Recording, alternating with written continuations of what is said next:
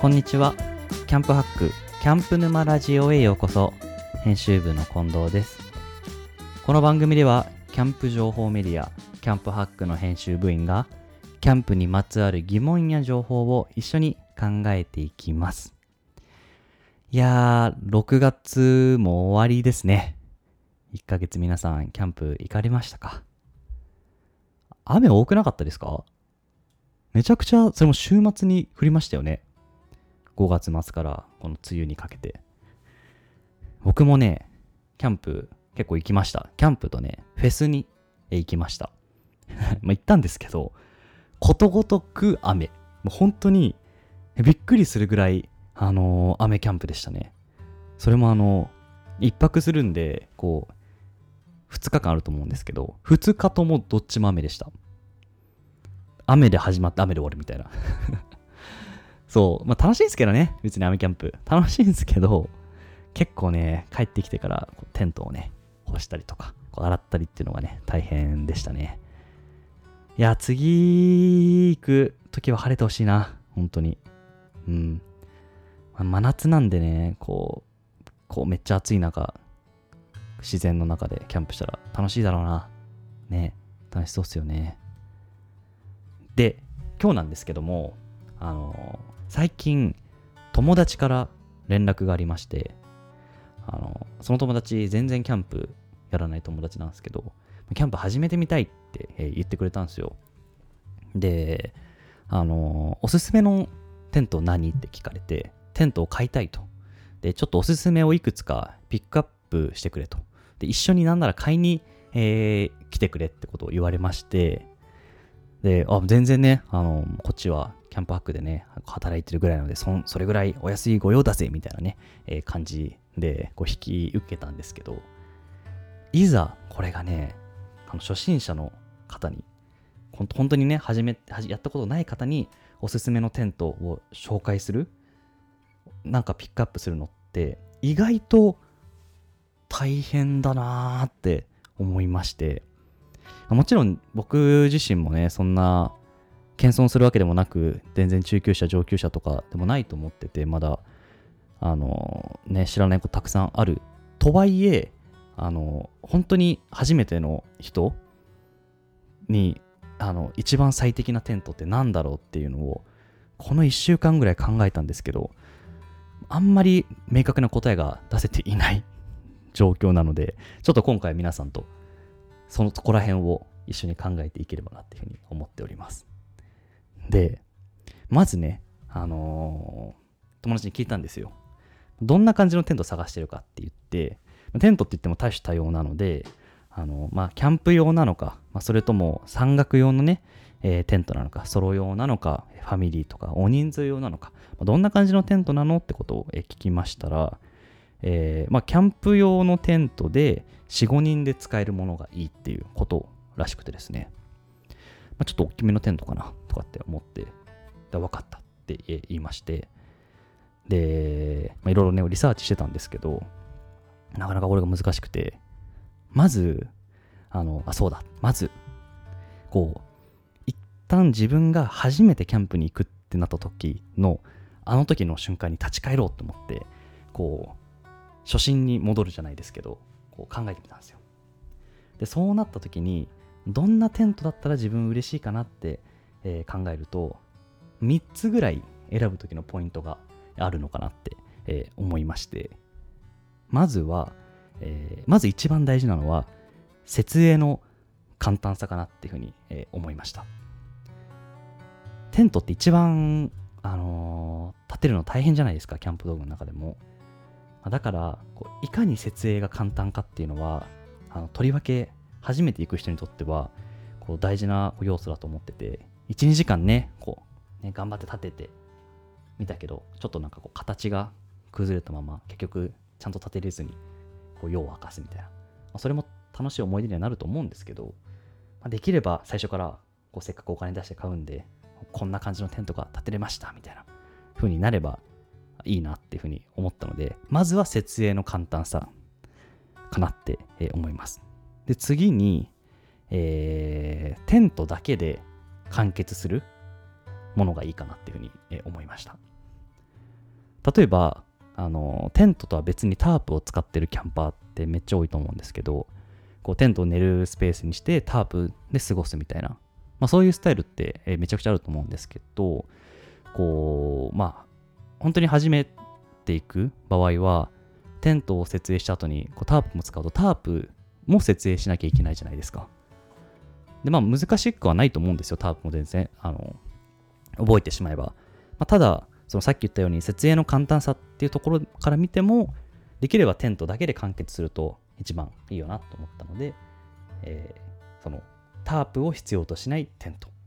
これが2番目のポイントかなっていうふうに思います。で、3番目のポイントなんですけども、素材はなるべくメンテナンスとか扱いやすいものがいいっていうふうに思いました。まあ、最近だと、えーまあ、TC 素材とかと、まあ、ポリエステルナイロンの河川素材っていうこの大きく2つに分かれると思うんですけどこの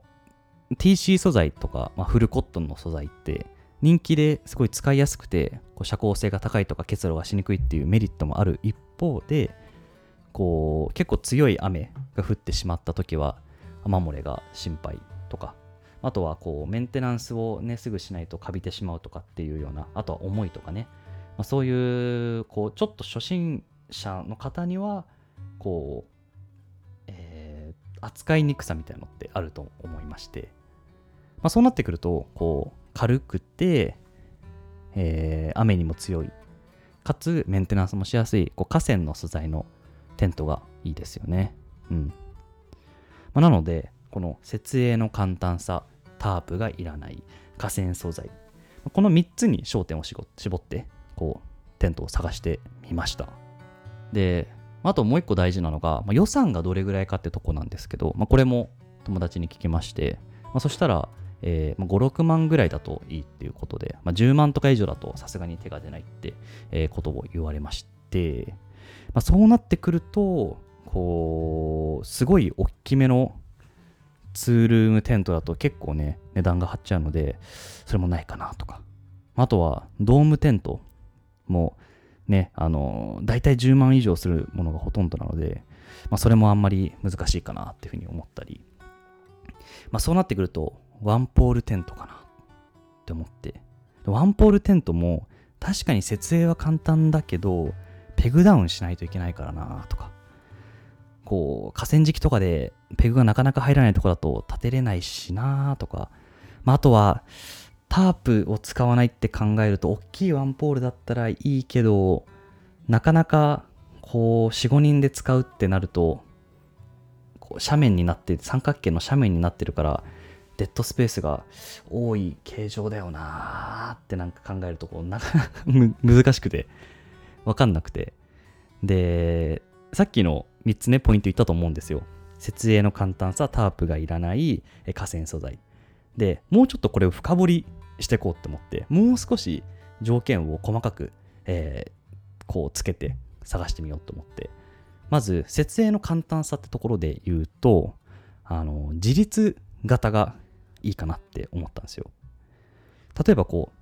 ツールームもトンネル型のツールームだとペグを打たなきゃいけないとか、さっき言ったみたいにワンポールテントだとペグを打たなきゃいけないとか、こう、どっかしらにこうペグを打って、えー、固定するものってちょっとあの簡単ではあると思うんですけど、あのー、それよりもこうフレームを入れてこうなるべく少ないそのフレームの数で自立する、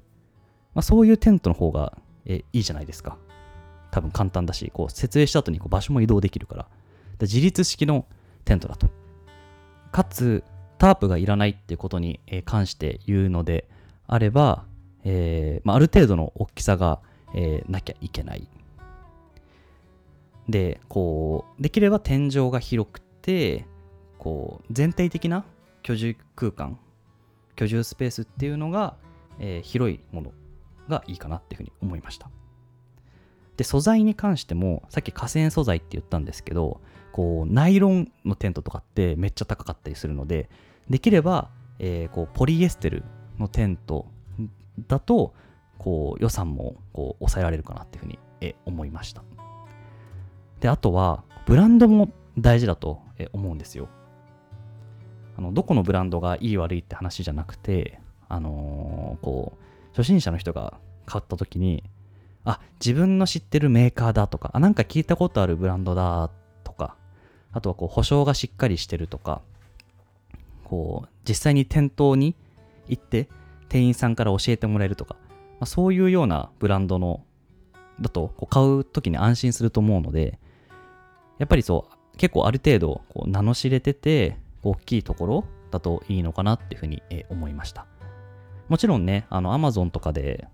こうでしか買えないこうネットでしか買えないブランドってたくさんあって、まあ、そういうブランドのテントが悪いかつったら本当にそんなことなくてめちゃくちゃいいえブランドとかたくさんあるんですけど、それも値段も安くてコスパがいいっていうの。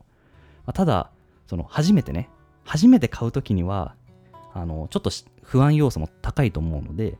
まずは自分が何か聞いたことある、えーブランドのものを買ってみる。まあ、それがいいのかなっていうふうに、思いました。であと、ブランド関連で言うと、あの、なるべく手に入りやすいテントだといいよなーってのも思って、こう、にすんごい、なんですかね、あの、欲しい人が多くて、かつ生産量がそんなにないテントとかだと、抽選待ちとかっていうのはあると思うんですよ。やっぱその抽選待ちになるテンテントってめちゃくちゃこのいいテントで機能性も良くてコスパもいいテントだと思うんですけどさすがにこの今テント欲しいっていう気持ちが高まってる中でなるべくそのその気持ちがあるうちにテント買ってほしいなみたいななんかこう何ヶ月も待つようなのってちょっと辛いと思うのでできれば、えー店頭とかネットで見てすぐ買えるものでキャンプ熱が冷めないうちにキャンプに一回行ってもらえるような、えーテントがいいっていうのは、えー考えましたね。うん。で、まあ、今いろいろね、こう言ってきたと思うんですけど、この条件に当てはまるテントってなんかあったっけなーって結構考えてたら、一つ最近自分があの取材もしてレビューもしたテント思いついてあこれこれいいじゃんって思ったのが一個あったんですよ。それが、えースノーピークのランドネスト M ってやつがありましてあのスノーピークって言えばすごい有名なねブランドだと思うんですけどももうここが今年の4月に、え出した新型のエントリーモデルのテントランドネストランドネストドーム M 正式名称は、えーっていうテントがあるんですけどこれがね多分今言ってきた条件に結構当てはまるんじゃないかなっていうふうに、思ってます。うん。で、どんなテントかっていうと、えーまず、形状としては、ツールームっぽいテント。ツールームなんだけど、大型のツールームよりもちょっとちっちゃいかなって感じのテント。で、えー形はトンネルっぽい感じなんですよ。細長い感じ。なんですけど、フレームワークがとても上手なテントで、フレームを入れると、えーペグダウンしなくても、ほぼ自立する。こう、フレームだけで自立するような感じで、でこうすぐ、こう、立てられるんですよ。設営がめちゃくちゃ簡単で、初見の人でも多分、10分、15分あれば立てれちゃうなってぐらいのめちゃくちゃ簡単なテントでして、で、えー中もこう天井が広いので居住空間が、えーかなり広め。で、えー河川素材を使ってるんですよ。お値段もこうスノーピーク、で有名どころなんですけども、えー5万円ちょっとって感じでこの今回友達が言ってきた56万円ぐらいの予算でっていう、えーその条件にも満たすようなテントでしてあこれいいかもって思ってまあというのも僕も一回これ撮影でレビューしてるので使ってあのこうめちゃくちゃ居心地が良くてあこのテントですねあのあれなんですよね。えーアウトフレーム構造になっているテントでしてこのアウトフレーム構造っていうのは何なのかって言いますと普通普通と言いますか結構テントの構造で多いのがこうインナーテント側にフレームを通してそれでフライをかけるっていうの多いと思うんですけど、このテントは、えーフライ側に、えーポールを通す。ポールがテントの外側に見えてる状態ですね。なので、インナーテントは吊り下げ式、吊り下げるだけの構造になってますなのでシェルターとしても使えますし中にインナーテントをこう付属のものを、えーつけたりあとはこうオプションで、あのーソロ用のちっちゃいインナーテントみたいなのも発売されてるので、まあ、それに変えたりとかあとは自分でこうカンガルースタイル用のテントを買って入れるっていうカスタマイズ性もすごい、えーあるテントなので今後のスタイルに合わせていろいろと柔軟に変えていけるかなっていうふうに、えー思ってます、まあなので、えー今のところこの友達から来たおすすめのテント何っていうこの質問に対しての自分の中での現在の回答としては、まあ、スノーピークのランドネスト M がいいんじゃないかっていうのが現状の答えではあります。結構キャンパーの皆さんであの同じような質問をされる方ってどんな風にいつも返してますか？どんな感じで探してますか？めちゃくちゃ気になりますね。こうこれまでにあの幾度もなくそういう質問をされてあのおすすめのテントをこう友達、えー家族とかのために見つけてきたっていう方いれば自分はこれをおすすめしましたみたいのねあると思うのであのぜひ、えー概要欄にあるこうアンケートフォームから送っていただければと思います。ちょっとねそれ参考にさせてほしいです。はい。それでねまたあのもう1週間ぐらい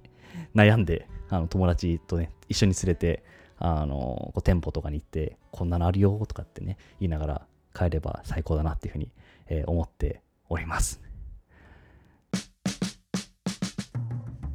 はい、えー、というわけで今回は、えー僕の友達からこうおすすめのテント何って聞かれた時にいろいろ考えた、えー身の上話みたいなことをお話しさせていただきました。以上キャンプハックキャンプ沼ラジオ近藤がお届けしました。皆さん Have a nice camping